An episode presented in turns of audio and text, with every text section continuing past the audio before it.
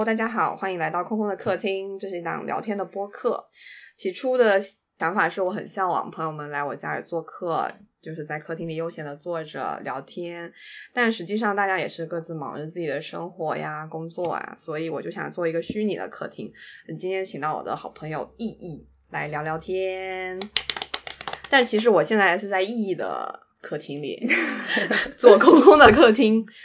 然后我简要的介绍一下意义，意义是我正式工作以后的第一个直接的上级。然后对，那其实距离现在也已经有个七年的时间了。但是我之前听到一个说法，就是说，呃，你的第一份工作就是你职业生涯的原生家庭。那我觉得我还是很幸运的，因为在那份工作里面，我被给到了足够的信任和空间。然后我觉得我的兴趣跟呃，能力都有一定的发展。那更重要的是，虽然我们已经不再是同事很久，但我们依然是好朋友。嗯，这也是为什么我们现在会坐在这里聊天。但是呢，这是我对意义简单的了解，我还想让他自己给大家介绍一下自己。Hello，大家好，谢谢空空。上一份工作已经是七年前的事情了，所以其实。那在这段时间呢，我在干嘛呢？就是嗯，一不小心生了个孩子，然后呢，从差不多怀孕的时候开始吧，我就开始做一件我其实是一直想做的事情，那就是画漫画。那我自己的专业是经济和金融，辅修哲学。在美术方面是没有什么基础的，所以这七年的时间就是一个缓慢和漫长的一个摸索的过程吧。那另外一方面，当然也就是一个陪孩子长大的这么一个经历。我我我所画的漫画可能给大家所想象的，比如说像日本漫画那样的东西会很不一样。它首先它是一个非虚构的东西，它基于我真实的生活经历。那我一开始做它最基本、最最原初的一个想法，就是想传达一个信息，就是做一个女性，或者说做一个人，就是你真实的生活和感受是值得去表达的，你要把它说出来。那我做的基本上就是这么一件事情。那从一七年开始到现在做了五年。哇塞，然后我也一直在做，但同时呢，因为就是随着孩子长大，那我时间也渐渐的多了起来，我就能够以一个接近全职的状态，几乎是从今年开始，就算是全职去创作的一个状态。所以说了，除了画漫画之外，我也在摸索，比如说用陶瓷做雕塑啊，以及说呃画一些布面的绘画作品。来表达一些可能漫画它所不能承载的感受和观点吧。对，好长的自我介绍。对我其实也想说，因为其实如果是在我们平时的社交里面的自我介绍，其实通常不会有这么长。对对对，而且大家很就是习惯用自己的职业作为开头。如果说两三句话介绍，那我肯定就跟大家说啊，你们好呀，我是一个画漫画、做陶瓷的。但是，嗯，对。但我就觉得，就是其实那个很标签化，然后非常不足以介绍，也不利于说去进一步的打开一个对话。我觉得，对，特别是就像你工作投简历一样，是，对，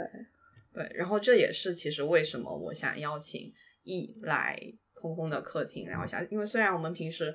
呃时不时都有沟通，对我们有很多日常生活上的关于吃饭上的沟通，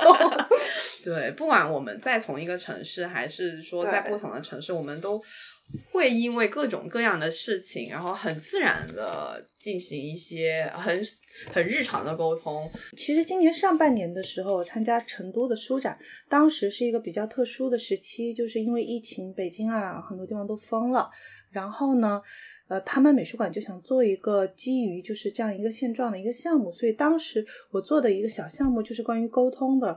因为那个时候呢，我跟大家状态非常不一样。我为了躲避就是被北京封闭，我就逃到了贵州老家的乡下的房子里面去。所以我 literally 就是住在山里面。然后那种生活当然是就是很惬意啦，空气很好啦，但就是其实也还蛮孤独的，就很隔绝，就是所以你就会发现，就是其实你需要与人沟通，但是你要找到一个合适的沟通方式，真的好难呢。因为你平时你你会发现你在微信上，即使跟你最亲近的人、最好的朋友，你们的话题仍然是受你们以前聊天的记录以及最近的微信事件，特别是那段时间因为疫情封闭嘛，上海那种紧张的状态。其实你们的话题是被紧紧拴在这些东西上面的，你没有办法进行一些是你真正或者说是一些更长期的，比如说像空空说的，就是能够聊一些这样的事情的空间。其实，在我们现在生活方式里面已经被挤压到快没有了。所以上半年的时候，那个时候我做的一个项目就是说和两个朋友寄一些材料，比如说画漫画的材料啊，做做蜡烛的材料什么的，就是想延续一些嗯不一样的对话，就是可能是你。在你日常生活当中没有空间去表达的，但是呢，你比如说在这样一个通信里面，你可以把它给记录下来，以及就是与一个你的合适交流的对象，一个朋友，就是进行一些不一样的交流吧。然后那个项目就叫做目光的行李，然后目光也是也是因为做私家观察的时候，自己感受比较深的一个吧，就是去去观察你自己你的生活。还是说回沟通，就是说，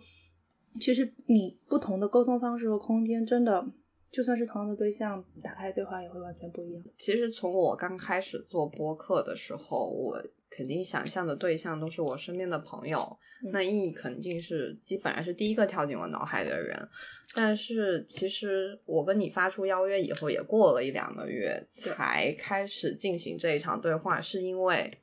我不知道该说什么。但这个不知道说什么，不是无话可说，而是太多想说的东西，然后它的呃范围、它的程度都很不一样，然后我一时也不知道该找哪一个出发点。我觉得这就是对我们生活跟日常概括的一个难度，就是它其实没有办法被概括，没有办法被提炼。那我可能能做的就是找一个切入点，在这么多这么多里面，我们今天可能先聊一聊。像我这次是时隔大概三年，又从呃别的地方回到北京。虽然我们之前在北京工作相识，然后也工作了一段时间，然后又离开了北京一段时间。在这次又回来北京的时候，其实城市跟我处的环境肯定也发生了很不一样的呃变化吧。当然还是有一些朋友留在这里，就是让我感觉到非常的。就是安全跟舒适，然后 E 肯定就是这样一个存在，而且我们的物理距离真的很近。对。然后我刚回来的时候，我们那个新的房子还有一些问题，于是就是阴差阳错，反正就各种 E 就收留了我。我我在他们家的沙发上大概住了一个月的时间。就空空运气真的也非常好，就是那段时间正好我们家没有孩子，就是小朋友就是 自愿离家一个月，就是所以其实家里面无论从物理空间还是从声音的空间上来讲，都可以就是留留下客人常住，适宜居住，对，真是很包括今天也是，我们约了好久录音的时间，要挑一个小朋友不在家的时间，我们才有办法，就是呃有一个相对安静的空间，可以进行连续对话的一个空间。和录音，对，就是我们现在就是在就是肆意的享受跟挥霍这段时间，所以其实。我想切入的可能还是跟呃自己的性别有关系的角度，因为我其实我跟我的怎么说，我的伴侣，我们有共同的爱好，我们有呃很接近的价值观吧，我觉得，呃，但是这些这些就是我们能在一起的基础吧，我觉得，所以我觉得我们其实很像很要好的朋友，但是我会发现，就相处久了以后会发现，在一些。可能很细小的、很具体的琐碎的事事情上面，我们或许还是有一些不一样的想法，或者是分歧。包括那个时候房子的问题，其实给我带来一一定的困扰。然后我跟我的呃伴侣，我要怎么怎么形容他？男朋友，好吧。我跟我的男朋友呢，对于就是呃怎么怎么处理的意见上有产生极大分歧，然后那个时候又又是我刚刚从另外一个城市就是动荡到北京，然后马上要投入一个新的工作，反正各方面面的原因都导致我非常的焦虑。其实就是一个工作、生活、身体全方面动荡的一个嗯时期。对，然后就那个时候给到我最大支持的人其实是 E，也没有什么，就是通过对这些话题的摊开去聊吧。然后，当然，因为这是我的生活，所以呃，怎么解决的办法是由我自己来决定的。我也不是说需要到一个非常直接的建议，因为其实越是朋友，反而越不会给到你一个这么具体的对答案。就对，特别是对于没有答案的事情，是是是。但是我们就是在交流这一系列的过程中，让我有一种性别觉醒的感觉，因为。呃，其实我是一个女性意识觉醒比较晚的人，我也是啊，是吧？嗯，我其实因为我家庭教育的关系，我长大之后才发现，其实我长在一个打个引号吧，很女权的家庭里面，就是就是所有我们这一代很多朋友会面临什么重男轻女啊，什么就是会去打压女性啊，我感觉我就作为一个男孩子在我们家受器重这么长大的一个独生子女，嗯，所以我从来就是。也比较顺遂吧，嗯嗯，就是从来没有这种这种问题，以至于我跟我男朋友刚在一起的时候，有一次特别生气，他说你怎么回事？你怎么可以不是一个女权主义者？然后那一刻，其实那一刻其实确实是就还比较年轻嘛，我也不是不是一个女性主义者，但确实就是没有觉醒那样子。所以对于我来说，这个觉醒的时刻应该是生孩子。这么晚吗？比我想的晚很多哎。但生孩子可能就是一个非常至关重要的，因为它是身体跟心理的全面的改变。就是我我之前的处境其实怎么说呢？我觉得要做一个女性主义者觉醒，你要意识到社会上它存在这样一种结构，嗯，然后不是你自己的错，是这样一种结构会把一批人放在一个受压迫或者说比较低的位置吧。那我很少处在这样的位置，所以我对他们缺少一个很具体的一个同感，或者是。体会就是能够共情的一个基础，嗯，那这个共情的基础完全是生孩子经历给我的，因为自从生孩子之后，我觉得我被一下子哦被抛入到了一个洞里面去，嗯，就是那样的，然后我才意识到哦，原来大多数女性或者说是对于一个觉醒的女权主义者来说，原来女性在这个社会上生活的经历是这样的，就是，所以我当时不是画了一个叫做阿姨的漫画，然后在后面还写了一个就是一段话嘛，就是说。带了孩子之后，我才发现，其实当我抱着孩子在商场里面，就是我特别需要人帮助，但是真的能够看得出我需要帮助的人，就是扫地的阿姨，嗯，和或者说是什么老年人，嗯，带过孩子的老年人，就是他们会顺手帮我开一下门呐，去卫生间的时候帮我拿一下纸啊，甚至于说，呃。包括就是送给小朋友一个糖果，帮他转移一下注意力。嗯，就是比如说你看到公园里面有个妈妈跟一个孩子正在进行很紧紧张的对峙的时候，大多数人的反应是不理的，但是就会有些好事的老年人会跑上去说，会会去分散一下那个孩子的注意力。其实这是非常非常善意、非常好的行为。也就是说，其实我因为我是全职带孩子嘛，嗯，所以我在这个过程中，我真的感受到了来自于非常多的陌生人的。善意，嗯，而且呢，我意识到这样的一种互助，这样的一种善意，多半是来自于所谓的社会底层，嗯，所以也就是说，在这样一个过程当中，我觉得我找到了一种连接，或者说是一种共情的基础吧，嗯，就是我觉得这算是一个我我认为的，就是女权的一个觉醒，所以女权跟平权其实。我也不知道能不能一回事，一回事。呃，因为我我因为我在这之后呢，我做了私家观察。我当时做私家观察时候，其实，嗯，就是说你的你的私人生活，私人生活这个概念本身就是很有问题的，就是它其实有它的一个语境在。它很早其实，在第。就是在女权运动当中，就曾经是一个被拿出来说过的一个话题了。就是说，你的私人生活就是应该公共化，它就是一个公共化。你说每一个人吗？就是说，就所谓的私人的，以一种私人来拒绝公开化，这其实是一种借口吧？我觉得这这个说的太笼统了。但我还是回到我最主要的那个话题上去。当时就是说，因为带孩子，女权觉醒，我就开始了解到，就是说，哎，其实有所谓的女权主义妈妈这么一个群体。那在国内其实比较少。因为我在育儿的过程当中，我看了非常多的育儿言论，但是在我真正的过了那个阶段之后，才发现那些资料错了，我不应该看那些东西，那些东西他们是非常不女权的，他们其实给我带来了非常大的心理压力，也没有真正的帮助到我，就是。然后呢，当我在看这个女权主义妈妈的，就是的那些，就是像她有一个还有理论 motherhood study，就是母职研究，然后我就买了他们的论文集吧，就全英文的教材，能找到资料我全部找了，然后把它全部看了一遍，然后我才终于觉得安心了，就是说，哦，其实是这么回事，就是是有那么一群人的，而且确实是，就算是育儿也是有所谓的。女权的一种立场的，然后所以其实我我到现在为止，我都一直就是会关注这个领域，以及就是保持一个观察吧，作为自己的一个兴趣点。包括买书，我只要看到相关的书，我就会买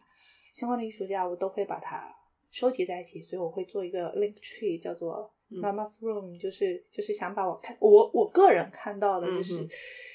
有女权主义立场的一些创作呀，包括写作啊，什么东西都放进去，因为我觉得还是有，嗯，怎么说？如果我能够及早看到这些东西，我觉得我会很开心吧。嗯，但我觉得也不晚。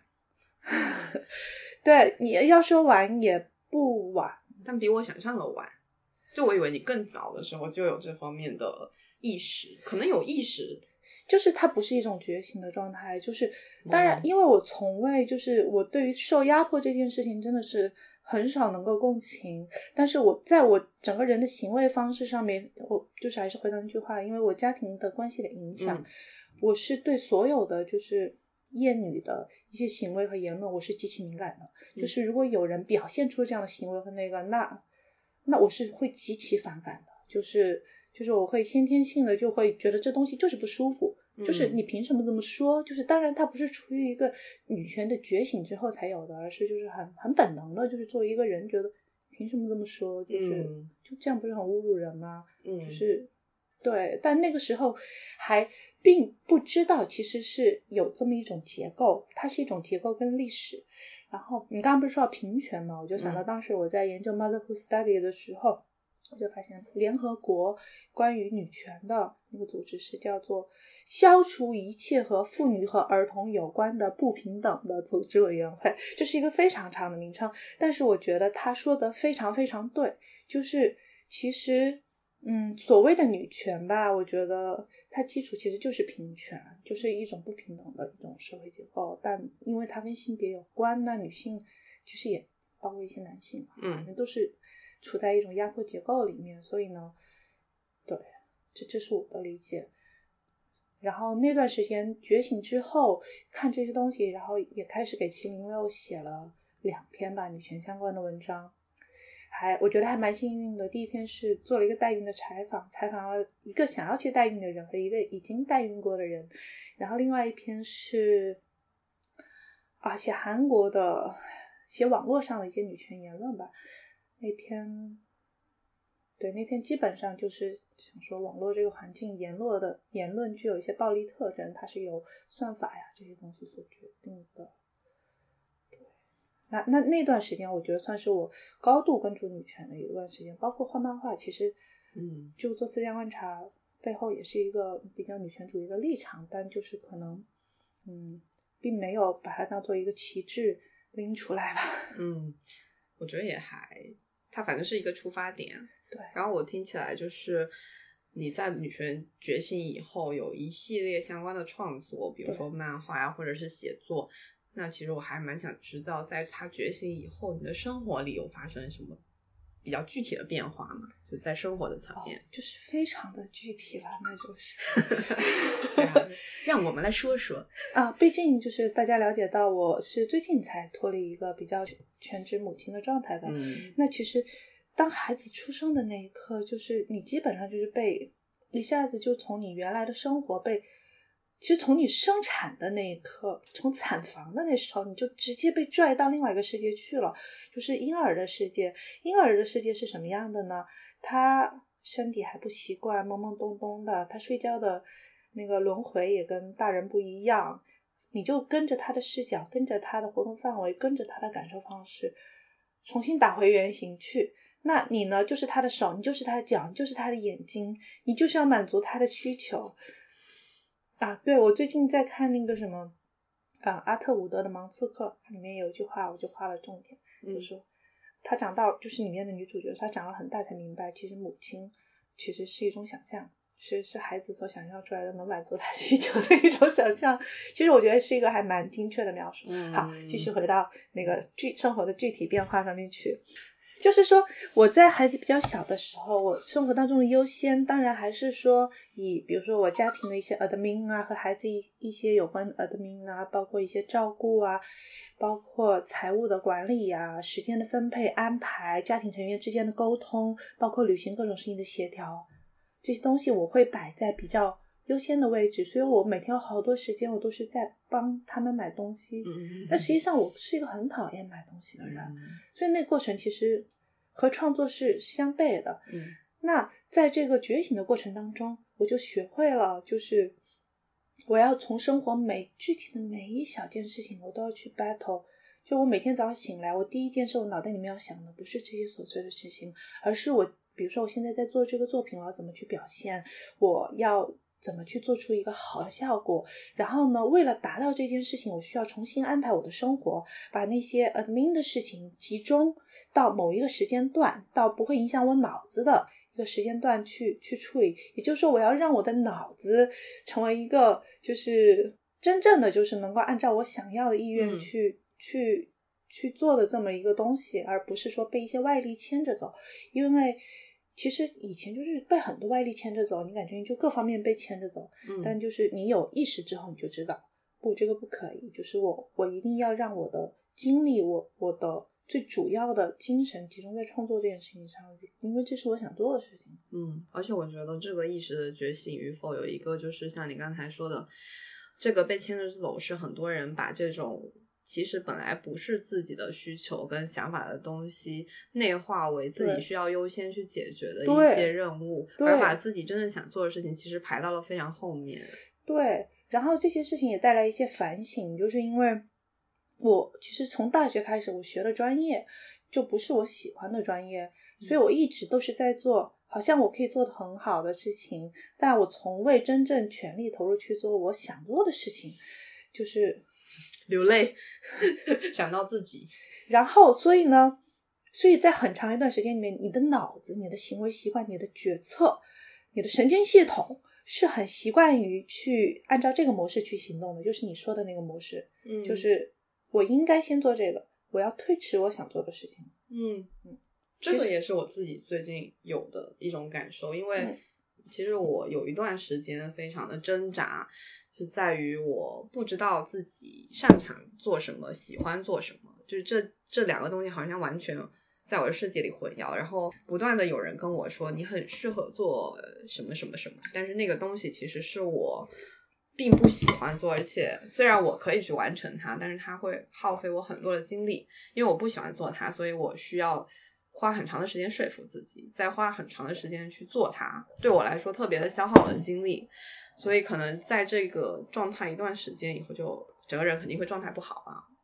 就我觉得是有相似性的。然后我的觉醒也是在于我意识到这是有问题，然后可能会比较有勇气去想，为什么我不可以去做那些事情呢？为什么你觉得我擅长，我就是只能做这样的事情呢？嗯，对。然后我觉得女权的意识觉醒对我来说就是心里比较舒服。嗯。就原来有好多那种禁锢，就是你不知道哪里来的东西，嗯，from nowhere，但它就一直对啊，在我们在我的脑海里，在我心里，对呀，嗯，就哎，你这么说起来，其实所谓的觉醒就是把这些东西赶出去，有点，对我感觉我男朋友可能正在适应这个阶段，他觉得我现在特别讨厌男人，然后一有什么那个问题就开始对他进行说教，然后觉得我非常的二元对立。在性别方面，开玩笑，开玩笑，就他，我现在经常可能就是一有情况不对，我就会指出这个问题，然后可能这是一件很小的事情，然后他就会觉得我上升到了一个比较大的层面，然后让这个事情显得很严重，然后我们就会因此而陷入一个比较，那就是你在说一些稍微有些女权的愤怒的一些话的时候，他感觉到不舒服了。对啊其实是，是呀，嗯，他其实就是感觉到不舒服了，但他可能自己也不明白为什么不舒服，是啊也没有就是深究过。对。但我们是只能找一些，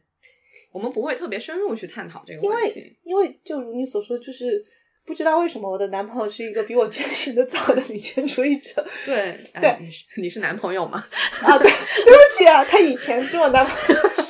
现在是老公就是个女权主义，现在是老公，对不起对不起。但是我没有见过真正的女性主义者，就是男性的性别为男直男的女性主义者。就是我知道他是，对但是他是怎么觉醒的呢？难道我要找他再录一期？没有了，你可以找他聊，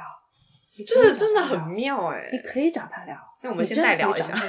不，我不聊他吧。不是，那我要聊两期女性主义。呃，对，但我发现是这样的，就是其实我觉得说白了就是有一个平权的意识，也也没有什么嗯特别的。而正好我老公是一个对平等特别特别敏感的人，嗯，所以作为这么一个立场出发，我觉得也也很自然。嗯，然后，然后完蛋，刚才在说什么？啊，刚才已经聊到就是你男朋友不舒服这件事情，啊，对对对，对，唉，其实我跟你讲很难。就算男生他是一个女权主义者，就是他说白了就是跟我就比较像没没有觉醒的我的状态。我觉得女权主义的男性我就是这个感觉，所以我才是一个没有觉醒的我的那种感觉感觉。他当然就是有一点意识，他当然是有平权的意识的，但是最关键一点是缺乏的，就是说一个共情的基础。是，他没办法共情你的情绪，你的你为什么愤怒？对，嗯就是你为什么就是反应那么大？就他缺少一个共情的基础，这个就是在这个结构下面嘛，确实很难。嗯就像女生也你也很难去共情，就是比如说在男性气质的压迫下的一个不那么有男性气质的一个嗯男性，他的社会压力，因为实际上啊就、对这个社会对，就我跟你讲，我在台湾的时候我也去翻各种女权的书嘛，然后就会发现。哇，女权主义研究的时候有好多书柜哦，还有好多子命题哦，还有很多的，嗯就是就在嗯很多切入点啊，就是什么身体的命题啦、容貌的命题啦、母职的命题啦。好家伙，写男性气质压迫的书大概只有几本，就是翻译成中文的，你会发现哦，就是女权主义的男性研究就是更少，而且是一二十年前的著作，就是对啊，我觉得怎么说呢？对，就是这是一个永远观察啦。边缘人 更边缘的群体。对，就是其实，在平权的这么一个架构下面，其实并不是说男性就没有受到压迫，他们也是受到压迫的，嗯但就是，当然就是，唉，就不细聊这个。就我以前还蛮，呃，首先我一早的时候肯定不是一个女权主义者，嗯，然后我对女权也有，我到现在也是一知半解，但是曾经有过比较大的误解，就是我会被呃大环境带着觉得女权主义就是一种很极端、很激进的一种，至少它是一个很强烈的观点，那么它就会被怎么说呢，丑化为一种极端的。然后激进的一种想法吧，所以我非常耻于去跟他靠拢或者怎么样。或者说声称自己是个女权主义者。对，嗯，一个是我觉得我的知识储备不不足以让我宣扬我自己是个女性主义者，第二个就是那种社会压力。对，好像你说你是一个女权主义者，就天然的就是处在一嗯种社会压力当中。哎、其实我有我有不少书，你可以借来看。可以就有一些就是还蛮写的蛮简单、蛮蛮清楚的一些一些书，我觉得对，不需要看什么很高深的理论。遇到问题，我觉得如果你想要去解决的话，可能你会自然而然的总有一天接触到这个东西。对啊，你会接触到。对你可能不一定是变成一个女权主义者，但是你或多或少会接触到。哎，你说到就是在所谓的女权主义的觉醒的过程当中，就除了我刚刚说的母职研究，我想到另外一个事情。嗯其实我相信对很多人来说都是这样，就是呃《那不勒斯四部曲》这部小说，嗯嗯我听你说过它带给我的震撼是，唉，我也不知道，就我相信很多人都体会到过这种感受吧。但是我没有看过书跟影视作品。我就看了书，嗯而且我第一次看还没看进去呢，然后我是第二次我看了台湾的翻译，我看进去了。嗯然后那本书带给我的就是最最好的两个礼物吧。我觉得嗯第一个礼物就是说，他看完之后，我的感觉就是，我为什么要去表达那些别人已经表达过的感受？我为什么要去重复别人讲过的话，而不去讲我真实生活和我真实的感受？我为什么不去讲？这个东西是有价值的，我觉得就是会会让我打从内心的就是去认同这一点。嗯，而且它让我觉得我也可以写作，因为我是一个语文很差的人，语文拉后腿的人。其二，第二个理由就是，哎，我发现其实我妈是个很妙的人，因为她比我先爱上这这套书，他看完了跟我说，哦，这套书好棒哦，就超级棒。然后，所以我就会跟我妈，就是《那不勒斯四部曲》就会成为我们日常生活当中有的时候聊天，比如说聊到看书，就总会聊到这套书，就总会回到里面去，回到里面的那两个主角。然后我就会发现，呃，我们俩的关注点不一样。比如说，我的关注点是在于艾莲娜和呃，另外那个女生叫什么？莱农，不是，都是都是莱农也是她。完蛋，没看过也帮不到你。啊，没关系，反正就是我的关注点呢是在于就是嗯，两个女生她们不同的性格和感受世界的方式。就是它里面提到一个叫做界限消失的这么一种状态，这个东西是我感触最深的。但对我妈来说，她感触最深的是莱农，就是她年纪大了之后，她回到她的家乡去，呃，和她母亲重新相处，就是她发现她变得自己越来越像母亲这件事情。然后我妈才首次跟我分享她的一些感受，就是如果没有这套书，我想可能这个对话也没办法打开。他就是说。哦，他就想到自己的妈妈，其实他对他的妈妈抱有同样的情绪，嗯、就是我不是很想成为他那样的人，嗯。嗯，跟妈妈也不亲密，嗯，但是年纪大了之后发现，哇，自己怎么越来越像自己的妈妈，嗯、然后再反过来看，越来越觉得自己的妈妈不容易，就是就就是一种很有距离又又很复杂的一种认同感吧，对。我觉得这算是这套书送给我的第二个很好的礼物，就是就这一点，妈妈之间对对又打开了新的对对话，对，这也是我觉得很妙的点。嗯，所以阿姨是一个有女权意识的人嘛？我觉得就说不上吧，我觉得我妈妈就比较像我没有觉醒前的那种状态，嗯，她，嗯，她肯定是不厌女的。对，其实我刚才也想说，他不厌女的。我觉得在我的接触范围内跟生活经验里，厌女很严重的往往还是女性，而且厌女的女性非常的多。对啊，这是其实在我刚开始有这个意识的时候，我非常难以接受的，而且我会对厌女的女性抱有更大的敌意，然后让我去怀疑我自己是不是也厌女。但我知道每个人都有厌女的那一面。我我不知道我妈妈算不算一个女权主义者，就是我曾经就是带她去参加过，因为我在成都参加过一个女权的定格动画的工作坊，嗯那时候我妈去看那个放映了，我觉得她看了之后有点不舒服，嗯，但是呢，她也并没有那觉得那东西讲的不对，也就是说她可能是属于一个就是，嗯，就是还不能，她肯定不会说自己是个女权主义者，嗯你知道的，他们那一代人都比较反对这种出头鸟的立场。很激进的立场，但其实你也不会去但但特地跟聊。他但我可以肯定他不厌女，嗯嗯，就是他肯定是个不厌女的人。我觉得可以不用主打这个体制，因为我觉得去提这个只是说在你受到压迫跟你没有得到你应得的权利的时候，一个反抗的旗帜吧。在我看来，它是有个终极的追求目标，那就是平权。如果你本身就有这样的意识的话，其实并不需要特意去干什么。那么，然后那个是说你跟你的上一代嘛？对。其实，那你其实对下一代呢？孩子，对我养的是个女儿。对。嗯。我知道你们一开始就比较想要女儿。其实我还好，我真的也想象过我生一个儿子。嗯哼。但生了女儿，当然觉得还好我生的是女儿。为什么？为什么？啊，因为女儿真的很好呀。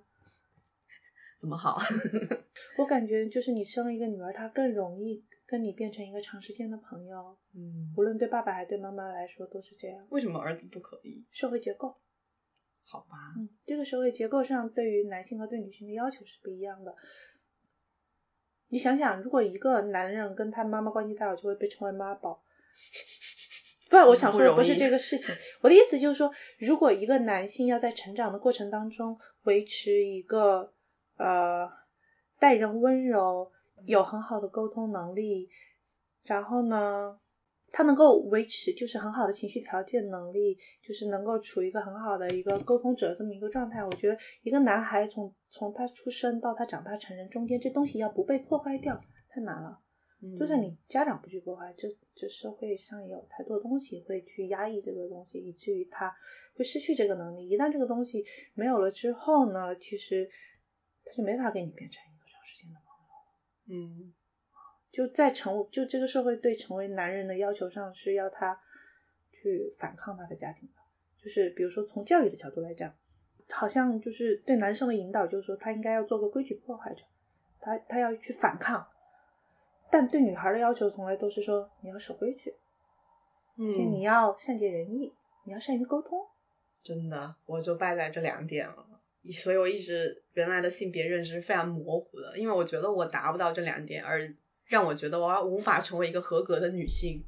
好，这是我很早以前的想法，就困扰我非常非常久。因为你身边有太多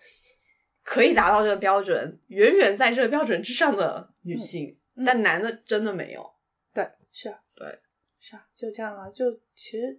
从小孩子们就被高度性别化了。但我觉得还是分人吧，你知道，也有的女性真的就是很很很有女性气质啦，对，有的嗯男生真的也是，我觉得还是分人，但就是嗯，特别是你看多了更多的儿童玩具和儿童一些绘本之后，我觉得你就会发现到，对，其实原来你长大的过程中，大大的就是被嗯，引导过，嗯那我们就把话题回到你，因为其实对你来说，创作、育儿它都是同等重要的部分，嗯都是你生活占据大部分时间的一个部分。那最近有你什么特别开心的事情吗？和特别烦恼的事情吗？我觉得今年最开心的事情就是日子平淡如水，就是今年最开心的事情，我觉得我在北京找到了在遵义的感觉。就我之前觉得我创作，比如说我要静下心来，嗯啊、投入进去，是只有在台中和在遵义才做到的事情。但是今年我觉得我能够把这种心态，就是当然是主动的去排除了很多干扰，就像我刚才给你讲的那样，就是能够把这种心态带到北京来，然后能够嗯。某种程度上吧，当然也我觉得也仍然不如在贵州的时候 静得下来，但是对我觉得最好的就是日子平淡如水。你有想过有一天你就是觉得最开心的就是日子平淡如水吗？我是说，比如说七年前我们刚刚认识的时候，你还在美术馆工作的时候，你有想过七年后是什么样子的吗？其实我就是一个从来不想这么多的人，就包括我生孩子的时候，我从没想过生孩子这件事情，这三个字儿没有出现在我脑海里，包括不生孩子四个字儿也没出现在我脑海里，我就把孩子生了，所以好像我对很多事情都是这样的，来了我就再说，但我也不会说去提前设想什么，但是但是我最近确实有去。试图去唤起一些就是以前的一些感受，这个原因呢，是因为我最近在看这本书，就是彼得汉德克，嗯痛苦的中国人。那其实汉德克这个作者是我在美术馆七年前的时候就已经想读的，但一直没读进去，然后就莫名其妙的上个星期就就读进去了。我觉得就是因为它唤起了我在没有家庭之前。一个人处在一种很年轻的，而且那个时候还很信存在主义的这么一个状态里面的一些感受和心情，就是对我觉得是，我觉得汉德克成功的写出来了这么一些东西，然后我就觉得他写的很妙，真的写的很好。然后那个时候的我是，就其实我从那个时候到现在有一点都没变。实际上我是一个很喜欢变化的人，我我希望我的生活当中能够。不断的有那种界限消失的感觉，能够有有有趣的人，就是我其实刚才一直想问什么是界限消失，一会儿再说，嗯就是 能够产生碰撞的，能够去塑造你生命的一些经历发生。我对这个东西我是一直很期待的，但是在比如说七年前跟年轻的时候，我会觉得那我需要出去见很多人，我需要体验很多东西，我需要做很多事情。现在我其实是怀抱着同样的心情，但是我觉得达到这个目的是我需要静下心来，我需要投入到我的创作里面去，我需要去。你觉得达成这个的方式已经变化了？对，就是没有必要再没头脑的，就是去到一些一个地方那样。但是如果真的是一个，比如说你觉得可能会跟你产生碰撞的地方，你就去，那样就是那那样就是会比较有效果。就是会更清晰一点。现在的自己比过去的自己更了解自己了。我觉得是。但是也是因为在之前摸索上，我觉得啦。哎，对，所谓的界限消失这个事情，其实界限消失这个事情，它有它的背景文本，其实有两个出处。一个呢是《那不勒斯四部曲》里面讲到，就是呃两个女生感受世界的方式，就是对于。呃，艾莲娜来说，世界是有序的，是很稳定的。其实就是说，她是一个很有安全感的。她知道这个社会有有秩序、有结构，她有逻辑，而这个逻辑可以说服她，就是说这个世界不会在瞬间崩溃。但是呢，她的好朋友的感受是不一样的。嗯，他的好朋友，在他好朋友看，这世界是无序的，是混乱的，是随时有可能崩溃的。然后当那些东西就是他感觉到要崩溃，其实他中间有个场景是说发生地震了。然后艾莲娜就是还很稳定，但她她的好朋友感觉精神都要崩溃了，就是说她她觉得界限消失了，就是就是一种觉得什么都可以发生，就是那样的一个状态。我就会意识到，哦，其实人感受世界方式是非常非常不一样的。嗯，你们生活太相似再近，你们对世界的感受也是截然不同的。我觉得这点对帮助我去理解我和我的老公不同的，嗯，很很多不同的行为和感受上面。给我带来了一个呃共识的基础，不能说共情。我跟他讲过，永远没办法对他进行共情。嗯，因为我们俩，我跟他的差别就跟这两个女生之间差别一样大，就是我们俩感受世界的方式是差异是巨大的、戏剧化的。就是，但是呢，能我能够带来一个共识的基础，就是是这样的，我能够去试图构建一个那样的一个他去感受世界这么一个方式。那。对我来说，所谓的界限消失，就比如说，当你跟一个，嗯，就说能够对你生生命，就我不知道你生命当中有没有这么一些时刻，就是是一件很平淡很小的事情。就像我读了《那不勒斯四部曲》，就像我在美术馆工作的时候接待过一个坐在轮椅上的俄罗斯的作家老爷爷，或者说我在大学的时候，我修了一门哲学课，是一个美国来的访问教授，他教康德的，然后我在他的办公室里面跟他聊了十五分钟，嗯，就是类似的这种事情。还有，就是对我来说，就是有一些事情就是很平淡、很小，但是它所造成的影响是深远、是巨大的，以至于你在你之后的生命当中，你会不断的去回忆起那个时刻，它感觉像是一种转折性的时刻，或者说像是一种启示。而真正你当你处在那些时刻里面的时候，你其实是有一种界限消失的感觉的，就是嗯，就是一种我也不知道豁然开朗，或者说是嗯。我我在更更年轻，比如说是七年前的时候，我会觉得，哦，可能我那是一种崇高的体验，我觉得可能它是一种 sublime，但我现在又倾向于觉得其实不是那样，嗯，可能就是像像啊艾莲娜或者他们所说的那样，甚至于就是像那个我最近写的，就看的那本《我爱迪克》里面，他讲到就是说。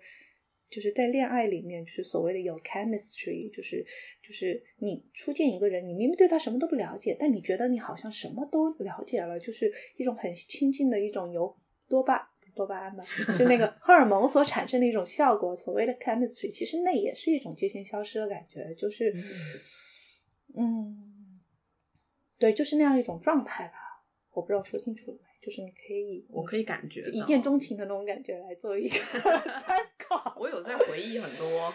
场景，就是类似于你形容的那种界限消失的场景，有的。对。但是有很多又已经消失了。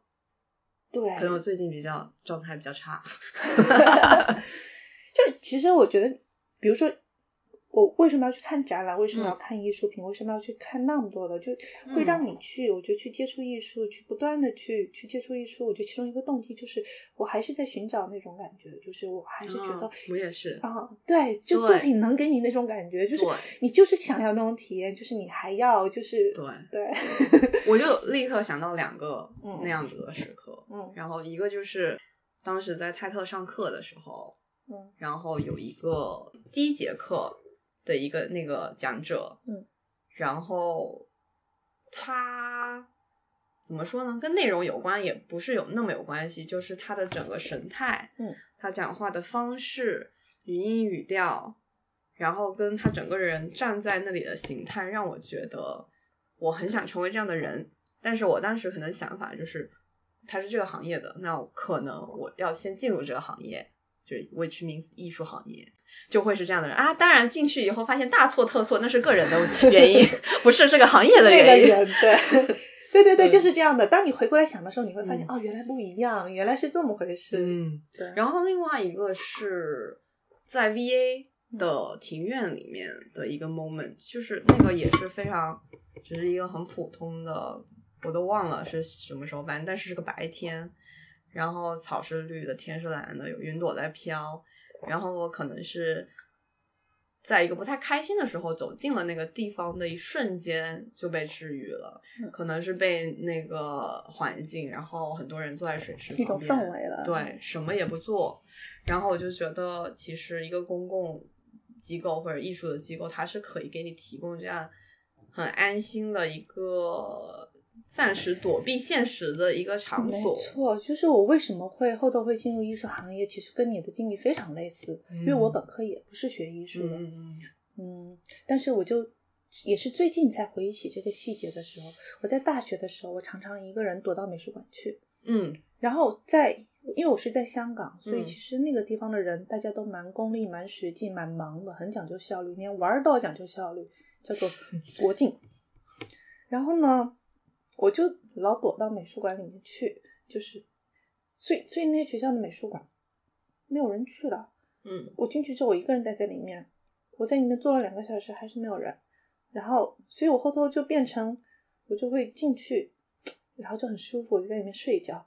然后睡了两个小时，哎呀，也没有短信发给我，也没有人找我说话，哇，好舒服。然后我就出去了，就去美术馆睡觉。我也类似，我就是有什么很烦心，是因为那个时候应该接近于我马上要毕业了，我还是不知道自己要干什么的那种，你马上要从学生转变成社会人的那种时候，然后你会很焦虑，然后可能有一些同学他已经先行了，还有 peer pressure，就很多很多因素吧。但是你只要走走进那个地方，你就觉得，嗯，我可能还有别的选择，可能还有别的方式、别的工作在等着你，别别样的生活，不是所有人都要做什么什么什么，就他天然会给我一种这种感觉就。那时候在美术馆，你会觉得，哦，原来世界上不是每个人都只在意你找到什么样的工作、赚多少钱、你长不长得漂亮，像这样的问题，也有人很在意，比如说，就是这幅画，就是这这一刻的光线，包括这个世界美不美，包括就是其实也有人在意的是那样那样的一些东西的，就是我觉得它算是说是另外一种价值观的一个空间吧，因为我觉得我读大学的那个环境价值观还挺单一的。对嗯，哎，真正工作以后也觉得挺单一的，就是从一个比较广的价值观又回到了一个比较窄的价值观，这是我可能近期状态比较不好，但是我觉得这其实都是个人的状态，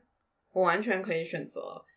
我可能看一些什么书或者什么来调节这状态吧。就我觉得眼睛反正就是只会看到你选择去看的东西，是啊，那么我就想要替自己做好这个选择。嗯嗯，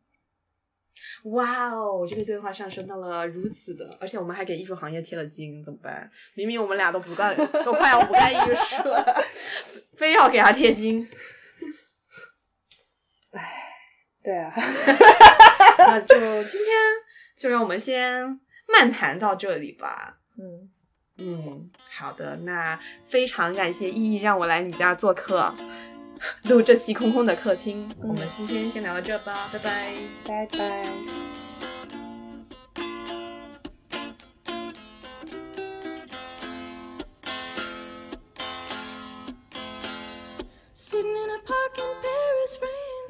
Reading the news and it's all bad. They won't give peace a chance. That was just a dream some of us had. Still a lot of lands to see, but I wouldn't want to stay here. It's too old and cold and settled in its ways here. Oh, but California, California, I'm coming home. I'm gonna see the folks I dig. I'll even kiss a sunset peak, California, when I get home.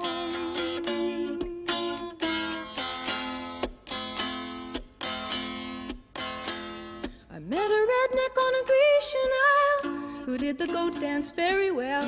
He gave me back my smile, but he kept my camera to sell. Oh, the rogue, the red, red he cooked good omelettes and stews, and I might have stayed on with him there, but my heart cried out for you, California. Oh, California, I'm coming home. Oh, make me feel good rock and roll band. I'm your biggest fan. California, I'm coming home.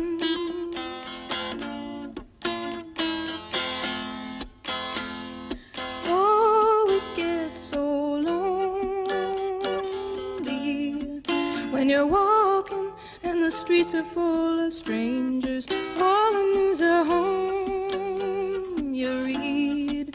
just give you the blues.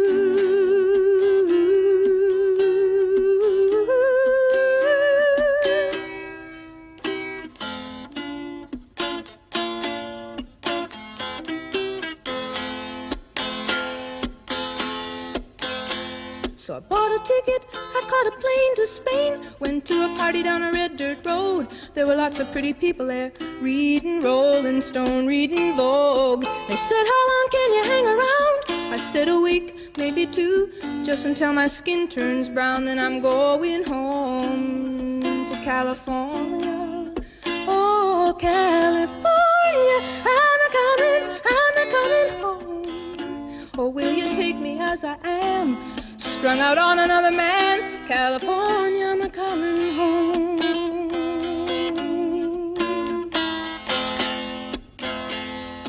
Oh, it gets so lonely when you're walking and the streets are full of strangers. All the news at home you read more about the war and the bloody changes. Oh,